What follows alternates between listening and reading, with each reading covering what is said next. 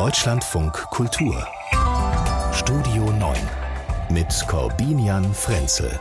Zu Gast ist die Schriftstellerin und Publizistin Thea Dorn, Gastgeberin des literarischen Quartetts im ZDF und heute Gast bei uns. Herzlich willkommen, Thea Dorn. Einen schönen guten Tag. Wir schauen auf die Themen des Tages. Wir schauen auch auf die Bilder vom Wochenende, ähm, von den Demos gegen Rechtsextremismus. Ähm, und ich kann uns allen noch nicht ersparen, dass wir über Lokführer und ihre Streiks, die sich ankündigen, sprechen werden. Das sind aber auch alles Dinge, bei denen ich fürchte, wir werden uns auch wieder damit beschäftigen, Frau Dorn. Ähm, ein Tagesereignis, das ist dagegen wirklich ein Abschluss, ähm, eine Würdigung eines langen Politikerlebens. Wir haben es gerade auch in den Nachrichten hören können. Äh, heute mit dem Staatsakt für Wolfgang Schäuble, einem Mann, ein Mann, dem Sie ja auch äh, mehrfach begegnet sind. Ja, wir hatten in den vergangenen Jahren einige Veranstaltungen zusammen. Unter anderem kuratiere ich für die Wüstenrot Stiftung in äh, Ludwigsburg eine, eine Reihe, die nennt sich Zukunftsfragen der Gesellschaft. Und da wird meistens ein Gast aus der Politik und einer eher aus der Kultur eingeladen. Und die Eröffnungsveranstaltung vor ziemlich genau sechs Jahren auf den Tag fast war mit Wolfgang Schäuble und Klaus Peimann zum Thema Macht und Autorität. Mhm. Also auch zwei, zwei Menschen, ich weiß nicht, die sich vielleicht jetzt auch nicht ständig auf einen Kaffee getroffen haben. Ne? Nee, und das Lustige war, dass relativ schnell klar wurde, wer deutlich der entspanntere und liberalere von den beiden ist. ich habe eine Ahnung. Dürfen ja. Sie raten, welcher es war? Nämlich genau der, der heute äh, den Staatsakt bekommt. Und das war schon irgendwie sehr interessant zu sehen und also eine immense Ernsthaftigkeit verströmte Schäuble. Auch an so einem Abend. Ich meine, sowas braucht der eigentlich nicht mehr. Das mhm. musste er sich auch alles nicht antun oder musste er sich nicht antun.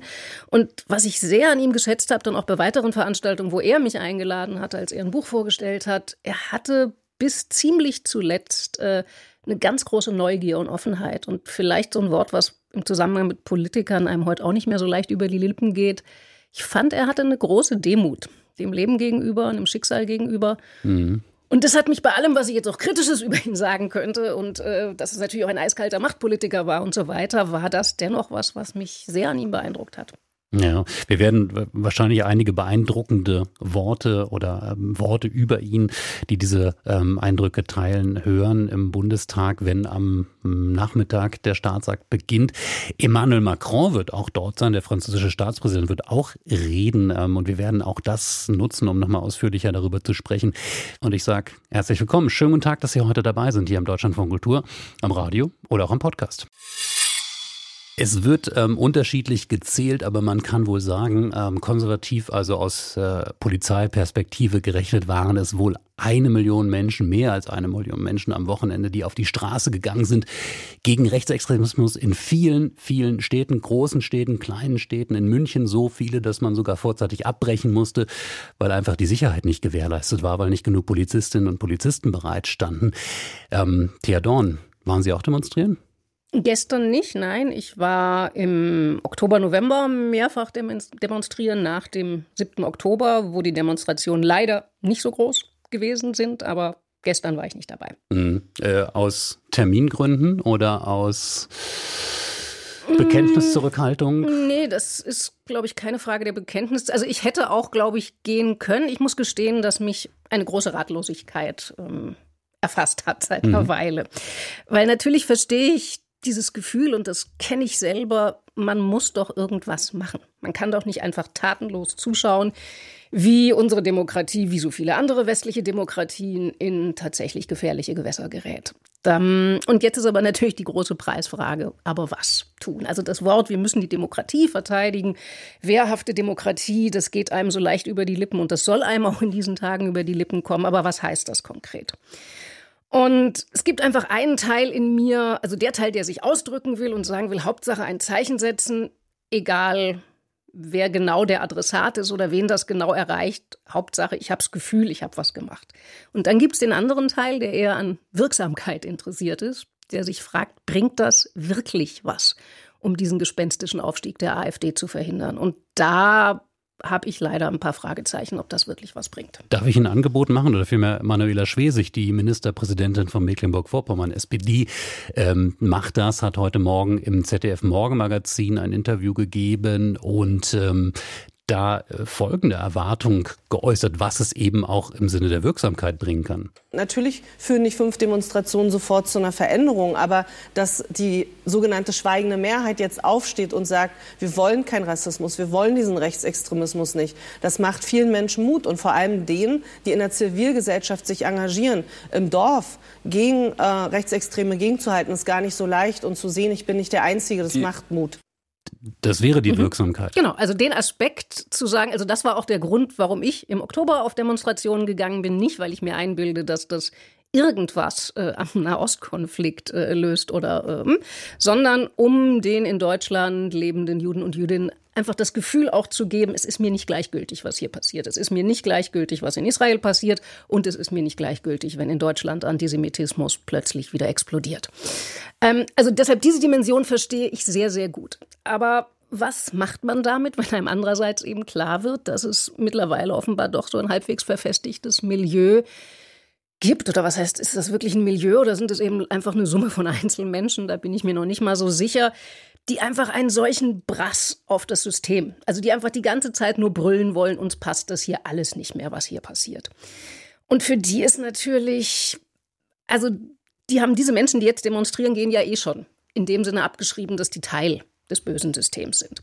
Und deshalb ist natürlich die Frage, also wenn das jetzt, also eben, ich bleibe dabei, wer ist der Adressat? Und mir leuchtet sehr ein, dass ein Adressat sein kann, die Menschen, die vor Ort versuchen, weitere Ausbreitungen der AfD, also wirklich auf kleinster Ebene in Vereinen und äh, also auf diesen ganz basalen zivilgesellschaftlichen Ebenen zu verhindern, das leuchtet mir tatsächlich extrem ein. Aber da muss man dann wahrscheinlich jetzt an den Spruch, ich glaube, der ist so eher aus der klimaaktivistischen Bewegung bekannt. Äh, Leute, uns muss klar sein, das wird kein Sprint, das ist ein Marathon. Ja. Das ist nicht damit getan, dass man an einem Wochenende auf die Straßen geht. Das erfordert einen Irrenatem. Also das war die. Es gibt, noch kurz ja. vielleicht eine der, hm. die vorvorletzte Demonstration, auf der ich war, war in Tel Aviv im, im Sommer, wo ich mit äh, Verwandten meines Lebensgefährten, die in Israel leben, die Israelis sind, war ich auf einer dieser großen Demonstrationen gegen die Justizreform, die Justizreform mhm. der Regierung Netanyahu. Ja. Und da habe ich erlebt, diese Leute sind damals zu dem Zeitpunkt seit einem halben Jahr Samstag für Samstag auf die Straße gegangen und haben einen immensen Druck, der am Schluss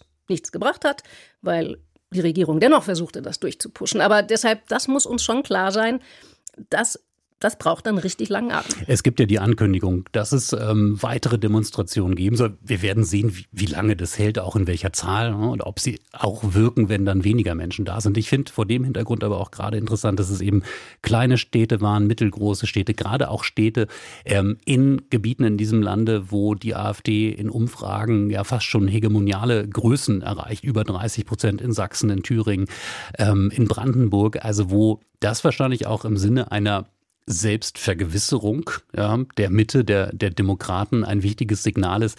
Wir sind sichtbar und wir lassen es nicht zu, dass eine ja, öffentliche Stimmung entsteht, in der das eben nicht sichtbar ist. Also ich glaube, da hat das mhm. nochmal vielleicht eine ganz andere Wirkung als so in den ähm, wunderbar gesitteten urbanen Zentren ähm, in Berlin, Hamburg, München, wo man das Gefühl hat, naja, man ist da auch in gewisser Weise unter sich, äh, unter den Guten. Absolut, dem kann ich nur zustimmen. Also ich glaube wirklich, dass äh, vielleicht ein paar hundert oder tausend Leute auf einem der Marktplätze in den Regionen, wo die AfD gerade über 30 oder wenn nicht noch höher Prozent ist in Umfragen, mehr zählt und auch mehr Mut, by the way, erfordert, mhm. weil man nicht weiß, was da eskaliert. Weil man als, dann ja. Nachbarn begegnet, Menschen genau. äh, im täglichen Leben, die das vielleicht ganz anders sehen. Das finde ich übrigens in dem Zusammenhang auch nicht ganz äh, unwichtig. Da gibt es ja schon semantische Übungen. Ich glaube, die sind aber mehr als semantische Übungen, wogegen man eigentlich demonstriert gegen rechts. Das ist ja ganz schnell eine Verkürzung, die man auf vielen Demoschildern auch sieht, die, glaube ich, auch einer Demonstration durchaus äh, zulässig sind, dass man, dass man da nicht ähm, jede Genauigkeit vornimmt, ähm, eher plakativ im wahrsten Sinne des Wortes bleibt.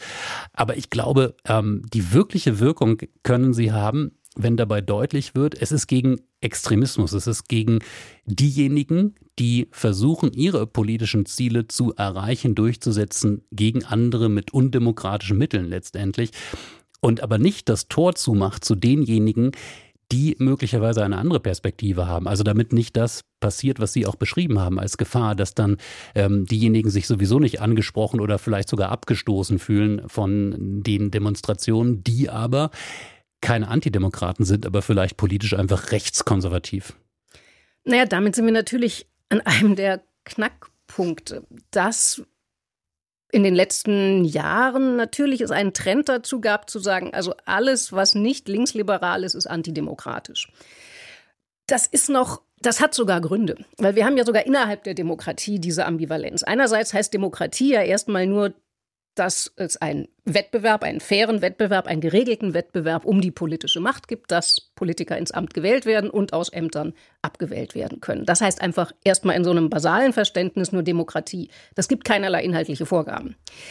Dann ist aber natürlich das ganze demokratische Pathos seit dem Entstehen der modernen Demokratien aufgeladen mit den Idealen von Freiheit, Gleichheit, Brüderlichkeit oder nennen wir es eben eher Solidarität.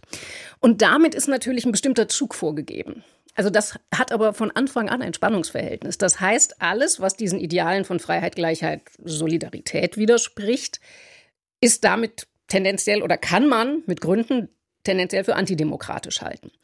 Und das macht es natürlich einem wie auch immer, nennen wir es rechtsliberalen oder liberal-konservativen, vielleicht vorsichtshalber, weil der Begriff recht so abgebrannt ist, also beim liberal-konservativen Milieu oder denen, die versuchen, ein solches noch irgendwie zu bewahren, natürlich ganz schwierig. Also wo ist noch dieser, dieser Pfad, dieser Feldweg, ich weiß nicht mehr, was es noch ist, also breit, was Breites ist es nicht mehr, wo man sagt, da ist ein berechtigtes liberal-konservatives Anlegen, was selbstverständlich nicht den Rahmen des Demokratischen, auch nicht den Rahmen von Liberté, Egalité, Fraternité sprengt und sich also eben und glasklar absetzt gegen das, was sich am rechtsradikalen Rand zusammenbraut, der einfach äh, so langsam anfängt, eben nicht nur ein Rand zu sein, sondern wirklich äh, überzugreifen.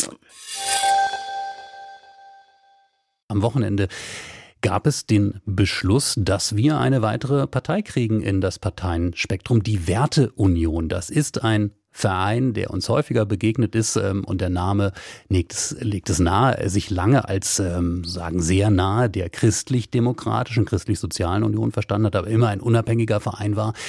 Dieser ähm, Verein möchte jetzt also richtig offiziell eine Partei werden, angeführt von Hans-Georg Maaßen, dem früheren Chef des Verfassungsschutzes und auch schon bei den Wahlen, die in diesem Jahr anstehen, vor allem bei den drei Landtagswahlen in Brandenburg, Sachsen und Thüringen antreten. Thea Dorn, ähm, wir haben gerade ja natürlich genau schon über diesen Pfad gesprochen, den Sie da beschrieben haben. Also gibt es so etwas, einen ähm, liberal-konservativen Ansatz, der eben nicht antidemokratisch ist, ähm, der dann beispielsweise von einem solchen Projekt beschrieben wird? Daran habe ich immense Zweifel. Also beim Herr Maaßen hat ja eine Geschichte, um es vorsichtig zu sagen. Und wieso man jetzt glaubt, man müsse noch mal eine AfD parallel gründen, weil ich sehe nicht, was das anderes sein soll. Ich hätte jetzt gesagt AfD Light. Ja, das ist mir noch nicht mal, also wenn ich den Namen Maaßen höre, bin ich mir noch nicht mal, also ich wollte das auch sagen, mhm. das ist mir aber stecken Ich hab's geahnt, ja. Ähm, weil, also nach dem, was Herr Maaßen so raushaut, bin ich mir nicht sicher, ob das Light ist, sondern das ist schon ziemlich hardcore. Also von der Seite her äh, ist da, also ich halte es ehrlich gesagt, um jetzt äh, äh leider ernst zu werden, für eine, für eine ziemliche Katastrophe. Weil äh, das ist natürlich nun, das ist eine weitere Partei in einem Bündnis, das mit breiter Brust sagt, uns passt dieses ganze System nicht. Da gehört irgendwie wahrscheinlich auch Frau Wagenknecht dazu, fürchte ich. Das heißt, wir haben mittlerweile drei, möglicherweise sogar die Freien Wähler, da bin ich mir aber am unsichersten. Also wir haben drei bis vier Parteien, die in so einer Art Fundamentalopposition zu dem gehen, was sie im Augenblick den politischen Betrieb nennen. Mhm. Wobei, Vielleicht reicht das nämlich ja. am Schluss, weil also weil, was, was, wer soll denn noch mit wem koalieren? Also Kretschmer hat ja in Sachsen schon gesagt, äh, also das so, also eben Kooperation mit AfD, nein. Äh, jetzt, äh, ich weiß nicht mehr genau, welch, ob es die Formulierung Kooperation oder Koalition gleich war, aber Werteunion ist auch, äh, geht auch nicht. Mhm. Interessanterweise hat das noch niemand in Richtung Wagenknecht-Projekt gesagt. Äh, naja. Auch gestern Friedrich Merz in der frisch gestarteten Sendung von Karel Mioska ähm, drückte sich ein bisschen um die Antwort herum, bezogen auf das Wagenknecht-Projekt, das Parteiangebot, das da entsteht, was in gewisser Weise auch nachvollziehbar ist, äh, seine Argumentation. Man weiß ja noch gar nicht genau, was mhm. man eigentlich programmatisch kriegt. Also den Punkt, ähm, den hat er mal auch sozusagen jenseits strategischer Überlegung. Ähm, aber was, was mich da bewegt, die Frage, ob, äh, Sie haben es ja richtig beschrieben, da sind äh, Kräfte, die systemkritisch, sagen wir es mal so, ähm, äh, establishmentkritisch daherkommen, aber man kann sich natürlich fragen, gibt es da nochmal Abstufungen, was das Konstruktive angeht? Also haben wir da die Chance, und das meine ich jetzt bezogen auf das Wagenknecht-Projekt, aber möglicherweise auch auf die Werteunion, dass man dort diesen berühmten Wähleranteil, ähm, der eigentlich nicht ins Rechtsradikale möchte, aber da doch äh, dummerweise landet mit der AfD, abholt und dann politisch in irgendeiner Form konstruktiver integrieren kann, als wenn man eine Fundamentalopposition weiter hat. Haben Sie, wenn Sie Herrn Maaßen und Frau Wagenknecht zuhören, den Eindruck, dass das die Stimmen liberaler Mäßigung sind? Also ich nicht. Nee, äh, das, das nicht, aber, aber Sie repräsentieren natürlich etwas und ähm, ich mache mir den Gedanken oder die Sorge, wie kriegt man das, was Sie repräsentieren, was offenbar gewählt wird, bei Hans-Georg Maaßen ist das ja noch ein großes Fragezeichen, ob es da überhaupt Potenzial gibt. Äh, aber bleiben wir mal dann auch vielleicht gedanklich bei dem Wagner-Projekt. Es gibt dieses Potenzial ähm, und da habe ich vielleicht auch aufgrund der Tatsache, dass äh, solche Persönlichkeiten schon so lange auch im politischen Betrieb sind, die Hoffnung, dass, ähm, dass sie sozusagen diese Stimmungslagen konstruktiver einbringen, als das möglicherweise eine AfD machen würde. Äh, was soll ich sagen? Im Augenblick finde ich alles, was Hoffnung macht, gut. Also will ich die Hoffnung nicht nehmen. Ähm, persönlich bin ich da tatsächlich skeptischer. Also diese Zerfledderung äh, in der Parteienlandschaft, ich glaube, dass die eine zunehmende Instabilität und eben, also vor allem auch auf der Seite dessen, wie soll man es jetzt nennen, äh, also der Parteien, die wir seit äh, Jahrzehnten kennen, bedeutet. Und also wenn dann am Schluss alles das, was das rechte Spektrum, glaube ich, immer polemisch die Altparteien nennt, also wenn da am Schluss jeder mit jedem koalieren muss, nach dem Motto, also die, die eine Bundesrepublik in unserem Verständnis irgendwie noch repräsentieren und die, die irgendwie die eben diesem System ja ihren Hass und ihre Ablehnung zeigen, da kann ja auch nichts mehr gestaltet werden. Und das ja. ist ja genau das Problem. Also, mhm. wenn man ja auch berechtigt sagen kann, die Demokratie hat eine Krise, weil man überhaupt nicht mehr weiß, also die einen kommen ständig mit Alternativlosigkeit, das ist sowieso keine Handlungsspielräume gestalterisch mehr gäbe, weil bestimmte Krisen und Probleme einen Weg vorschreiben mit ihrer Binnenlogik quasi. Das ist natürlich große Bedrohung für Demokratie, weil das den demokratischen Prozess aushebelt.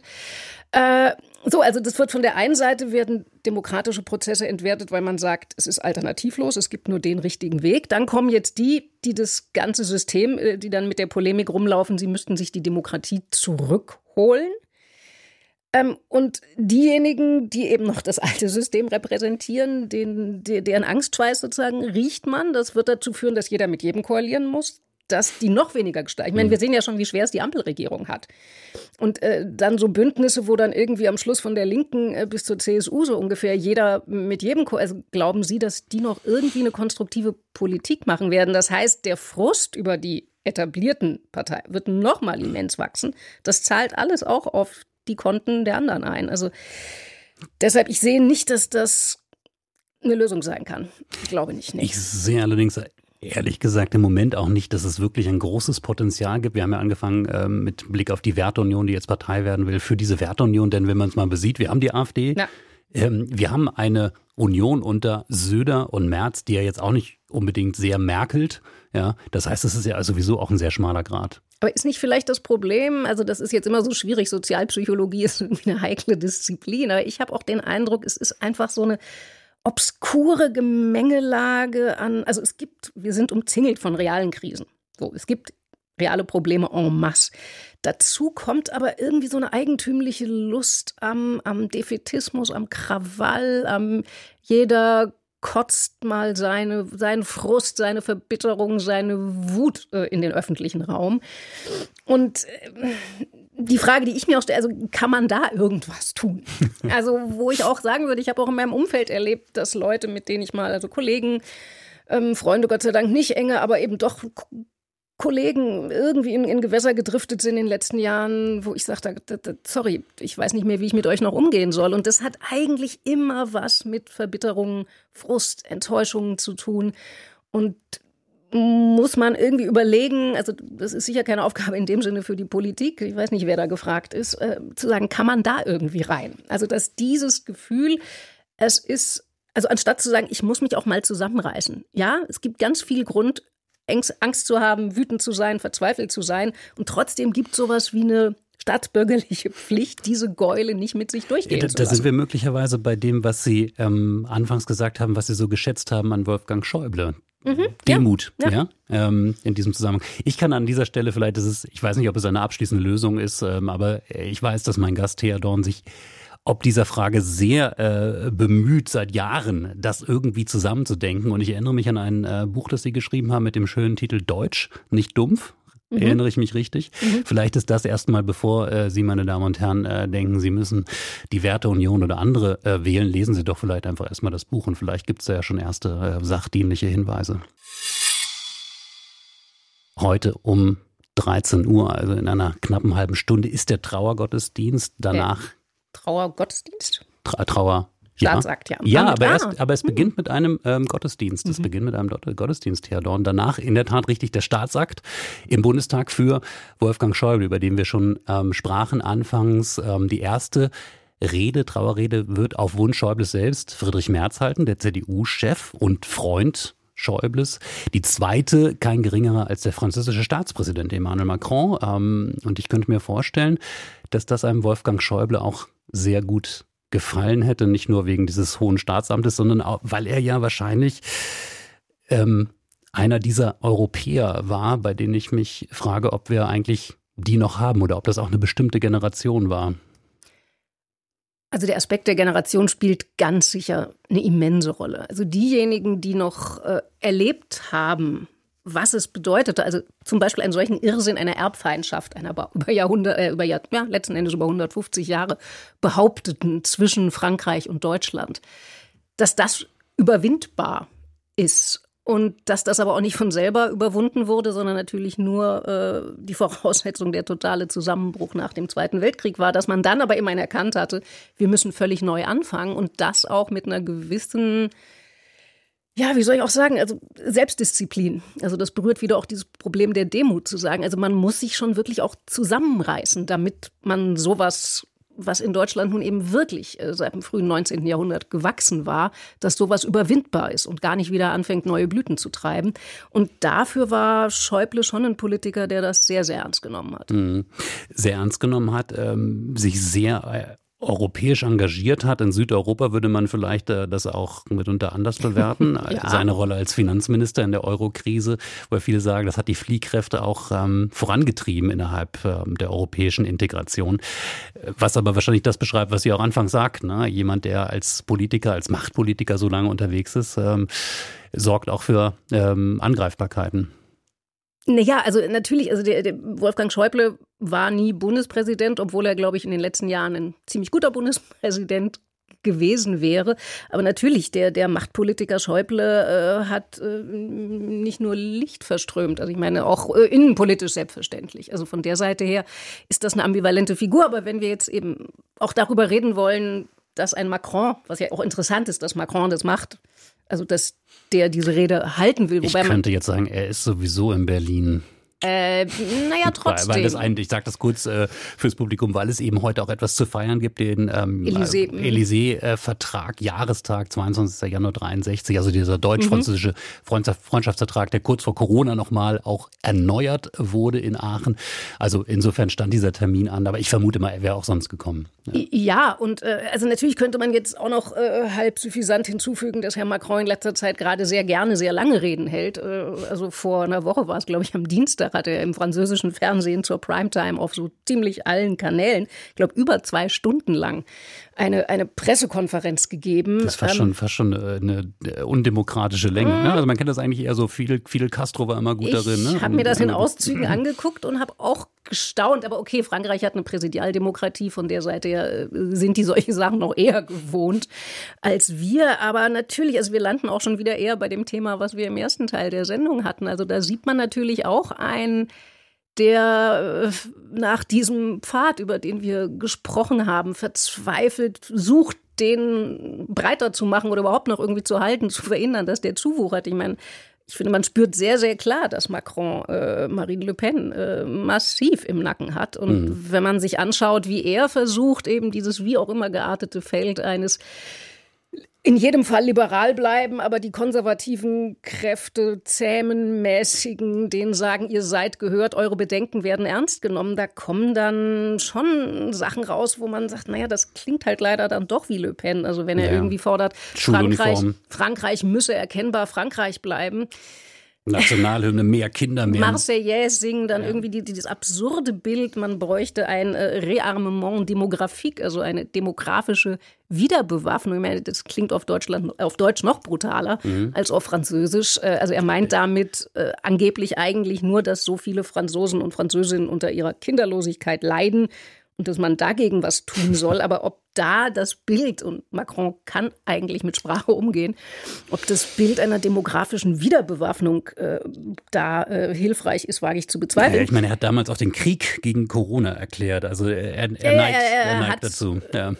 Ja, und dafür ist die NATO dann hirntot äh, mhm. gewesen. 2019 war das, glaube ich. Also von der Seite ja mal sehen, äh, ja, was Aber das da heute so redet. Es, ja, ja, ich meine, es hat natürlich verschiedene Dimensionen. Also diese gesellschaftspolitische, die Sie angesprochen haben, diese Frage, kriegt man das hin, indem man ähm, zivilisiert, liberal Themen, Stimmungslagen aufnimmt, die offenbar rumschwirren. Sonst wäre in Frankreich Marine Le Pen in den Umfragen nicht so stark, äh, sonst wäre es bei uns nicht so, wie wir es gerade beschreiben müssen. Ähm, oder ist das eigentlich schon der Anfang äh, des Endes, klingt jetzt dramatisch, aber des Salonfähigmachen, des Etablierens von politischen Strömungen, von politischen Gedanken, die letztendlich dann wirklich die Axt anlegen an, an, an Gemeinwesen. Demokratie ist vielleicht jetzt ein bisschen groß hochgegriffen. Ah, wenn man so draufschaut, kann man den fürchterlichen Eindruck gewinnen, es sei eine Lose-Lose-Situation. Also, weil wenn man das, was ja durchaus auch lange Strategie war oder auch im Augenblick immer noch ist, zu sagen, äh, Deplatforming, dethematisieren, also zu sagen, dass das soll nicht vorkommen im anständigen demokratischen Diskurs. Damit macht man diesen, diesen Frust äh, gegen das System stark. Und wenn ich mir eben anschaue, sowas wie eine, eine, Rede von einem Macron, wo man jetzt sagt, also das ist einer der, der eben, also ja, er neigt zu martialischer Rhetorik, aber im Prinzip ist das einer der rhetorisch stärksten Politiker, die wir gerade im, im großen Maßstab haben. Wenn der anfängt, äh, dann plötzlich zu klingen wie eine Marine Le Pen Light über weite Strecken, sagt man sich, das kann bitte auch nicht die Lösung sein. Mhm. Und das ist natürlich alles nicht sehr zuversichtlich stimmt. Ich zählte ja zu denen, ähm, muss ich gestehen, und wer schon länger hier dieser Sendung zuhört, der weiß es, ähm, die schockverliebt waren damals, als dieser Emmanuel Macron mhm. auf die Bühne kam, weil er diesen unglaublichen Elan hatte und einfach auch eine eigene, eine positive Agenda, gerade auch mit Blick auf das, was wir besprochen haben, Europa, europäische Integration stärken, und zwar so, dass diese Europäische Union handlungsfähig wird. Jetzt ist er seit 2017 Präsident. Ähm, er hat einiges angestoßen. Es ist einiges, muss man dazu sagen, auch wirklich in Berlin einfach nicht beantwortet worden, teils blockiert worden, ähm, ignoriert worden. Und jetzt habe ich das Gefühl, da ähm, vereinigen sich heute und, und, treffen sich heute zu diesem Jahrestag Élysée-Vertrag eigentlich ähm, zwei, also Deutschland, Frankreich oder personalisieren wir es, Olaf Scholz, Emmanuel Macron, die eigentlich sozusagen gemeinsam in ihrer Schwäche taumeln. Das kann man so sehen. Die Frage ist, also ob es trotzdem gelingt. Und da muss man dran glauben, weil wie gesagt, Defetismus ist eins der großen Probleme unserer Zeit. Deshalb sollte man sich selber hüten, dem zu verfallen. Ähm, gelingt es denen, äh, ja, das Steuer rumzureißen? Also ich meine, die große Frage ist doch auch, also wenn man sich Élysée-Vertrag und das Pathos auch dahinter anguckt, war ja natürlich schon noch erstmal der Kern ähm, eben, also eine Freundschaft, die sagt, also wir müssen diese, diese, diese verdammte, fürchterliche, die so viel Unheil auch über Europa gebracht hat, Völkerfeindschaft überwinden. Ob daraus jetzt ein, wie soll man sagen, selbstbewusstes neues Verteidigungsbündnis entsteht, was ja äh, die nächste große Frage ist, die im Raum steht. Ich meine, wir haben sehr, also das größte NATO-Manöver, glaube ich, in der Geschichte äh, seit dem zweiten, also seitdem es die NATO gibt, äh, im, jetzt anstehen in den kommenden Wochen und Monaten. Ähm, also wird aus diesem Bündnis, was sagte, wir tun uns gegenseitig nie wieder was an, wir werden jetzt Freunde, kann daraus ein Bündnis werden, das sagt, wir übernehmen, vor allem in dem Maße, wenn die USA äh, weiter wegdriften, was ja durchaus auch zu befürchten ist, wir übernehmen die Verantwortung für ein verteidigungsfähiges Europa. Das wäre wahrscheinlich nüchtern betrachtet eine der allerwichtigsten Aufgaben, die dieses äh, deutsch-französische Bündnis hat. Und ja, das äh, wird sich auch äh, in den kommenden Wochen, Monaten zeigen, ob das irgendwie im Bereich des Realisierbaren ist oder nicht.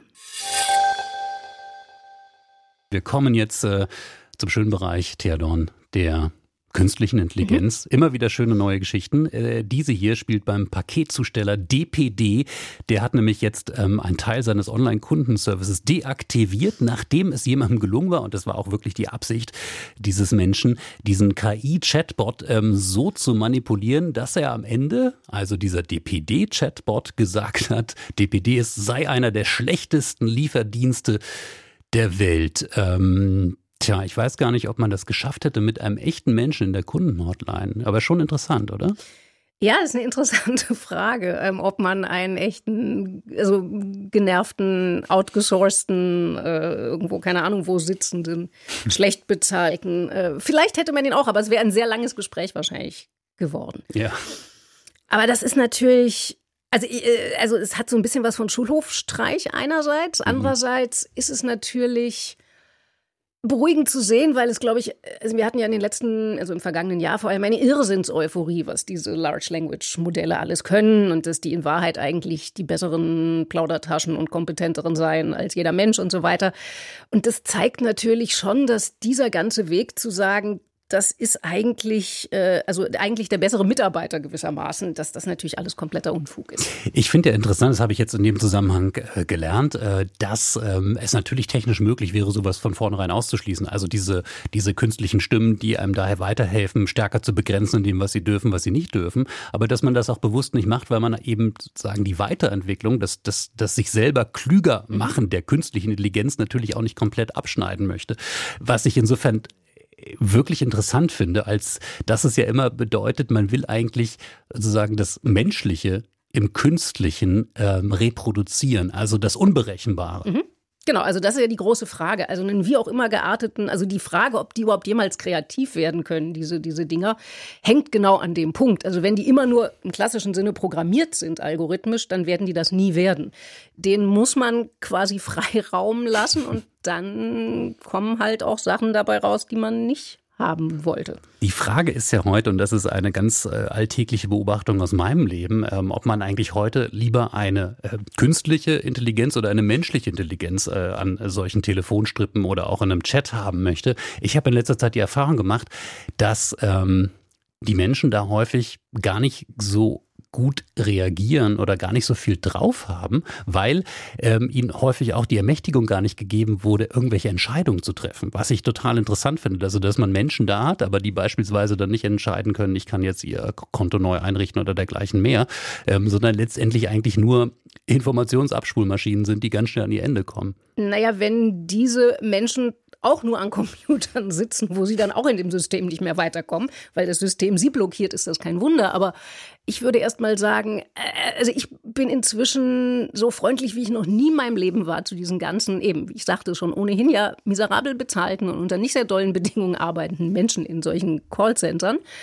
Äh, weil ich mich wirklich von Herzen freue mittlerweile, wenn ich da eine echte menschliche Stimme habe. Also äh, mir ist mit einem Zusteller, also das ist eine symptomatische Geschichte. Also ich hatte äh, eben Berliner Wohnhaus, 30 Parteien. Ein anderer, ein anderes Lieferunternehmen äh, hatte was abgegeben und auf dem bei dem Tracking im Netz stand die Information, ihr Paket wurde beim Nachbarn mhm. abgegeben, was natürlich irre hilfreich ist in einem Haus, wo es 30 Wohnungen gibt. So, ähm, daraufhin versuche ich da anzurufen, habe aber nur so eine Chat-Stimme, also auch äh, akustisch. Ähm, so, ich äh, will rauskriegen, so, die sagt mir, ich glaube, die Dinger duzen einen ja auch noch immer, mach dir keine Sorgen, dein Paket liegt beim Nachbarn. Daraufhin ich schon etwas aggressiver sage, das weiß ich. Ich will wissen, bei welchem. Mach dir keine Sorgen. Dein Paket liegt bei deinem Nachbarn. Das Spiel haben wir so ungefähr drei, vier Mal gespielt, bis ich gäbe es noch Telefonhörer, die man aufknallen kann. Hätte ich einen Hörer aufgeknallt. So gesehen also und so würde kein Mensch reagieren. Also so viel auch zu dem Thema, dass das mhm. angeblich nein, nein, nein, nein, nein, nein. Also so äh, also ich habe schon erlebt, dass verzweifelte Mitarbeiter mir dann einfach die mir aufgelegt haben, weil ja. sie merkten, sie können mir auch nicht weiterhelfen. Das ist natürlich auch hoch unschön. Oder die einfach gesagt haben, DPD ist das schlechteste genau, Transportunternehmen der Welt. Stelle ja. sagen XY, genau. Äh, und ich würde sagen, recht haben sie. So, aber äh, also vielleicht ist diese ja scheinbar jetzt irgendwie einfach erstmal eher heitere äh, oder humoristische Anekdote vielleicht doch ein Hinweis darauf, dass man auch mit dieser Riesen-Euphorie, äh, dass damit welch äh, goldenes Zeitalter äh, künstlicher Intelligenz äh, anbricht, da auch sich ein bisschen bescheidet in seinem Enthusiasmus. Es bleibt ein Thema. Eine wichtige Nachricht hat sie wahrscheinlich schon auf verschiedensten Kanälen erreicht. Äh, wie sagte ähm, die britische Regierung im Zweiten Weltkrieg, is your journey really necessary? Also lieber zu Hause bleiben die Deutsche Bahn ähm, erlebt einen nächsten Streik der GDL. Am Mittwoch geht's los und zwar bis Montagabend sechs Tage. Theodorn. Ähm, ich weiß nicht, ob Sie Verständnis haben, aber ich spiele mal ein, was der Verkehrsminister Volker Wissing heute im ZDF Morgenmagazin gesagt hat. Ich finde, dass dieser Tarifkonflikt zunehmend destruktive Züge annimmt. Ich habe null Verständnis für diese Form der Tarifauseinandersetzung. Ich glaube auch nicht, dass Herr Wieselski sich und seiner Gewerkschaft mit diesem Stil einen Gefallen tut. Null Verständnis? Wie sieht es bei Ihnen aus? Ähm, ich kann jetzt keine Ziffer davor setzen, wie viel Verständnis ich habe. Ähm, also mein Eindruck ist schon, dass ich sage, also wirklich muss das denn jetzt wirklich sein? Also selbstverständlich gehören Tarifauseinandersetzungen und auch harte Tarifauseinandersetzungen zum demokratischen Geschäft. Dafür wurden Gewerkschaften, also sind ein fester Bestandteil in Demokratien. Aber mit all dem, worüber wir gerade geredet haben, wo man wirklich den Eindruck hat, es gibt so ein, ein, ein lähmendes, äh, die Leute wirklich tief verstörendes Gefühl, dass hier gerade Dinge ins Rutschen kommen und zusammenbrechen. Und braucht man in so einer gesamtgesellschaftlichen Lage jetzt auch noch einen erbittertst geführten Lokführerstreik? Wobei also beim letzten hatte ich eher den, also dass die Leute da sind, sie erstaunlich langmütig. Also mhm. Äh, wo ich den Eindruck habe, unsere, unsere Potenziale gerade sich wirklich aufzuregen und, und, und, und die sind irgendwie erschöpft und vielleicht profitiert Herr Wieselski und die Gewerkschaft auch davon, dass äh, der DB-Kunde im Augenblick eh sagt, ich bin, also ich kann mich jetzt nicht gerade auch noch über streikende Lokführer aufregen. Wir werden es sehen und wir werden es in den nächsten Tagen beobachten. Ähm, ich danke Thea Dorn für Ihre Beobachtung bis hierhin. Vielen Dank für den Besuch bei uns im Studio. Wie immer gern geschehen. Wie immer ähm, gerne dieses Gespräch geführt und ich bin mal gespannt, falls Sie den Plan hatten, am Donnerstag zu uns zu kommen. Das wäre nämlich eigentlich schön äh, ins Humboldt-Forum. Dann können Sie das hoffentlich trotzdem tun, trotz Bahnstreiks. Dann ist nämlich Bodo Ramelow, der Ministerpräsident von Thüringen, zu Gast und Sie können dabei sein, leibhaftig oder aber auch per Video-Livestream. Alle Informationen finden Sie auf deutschlandfunkkultur.de Humboldt Forum. Danke für heute. Tschüss.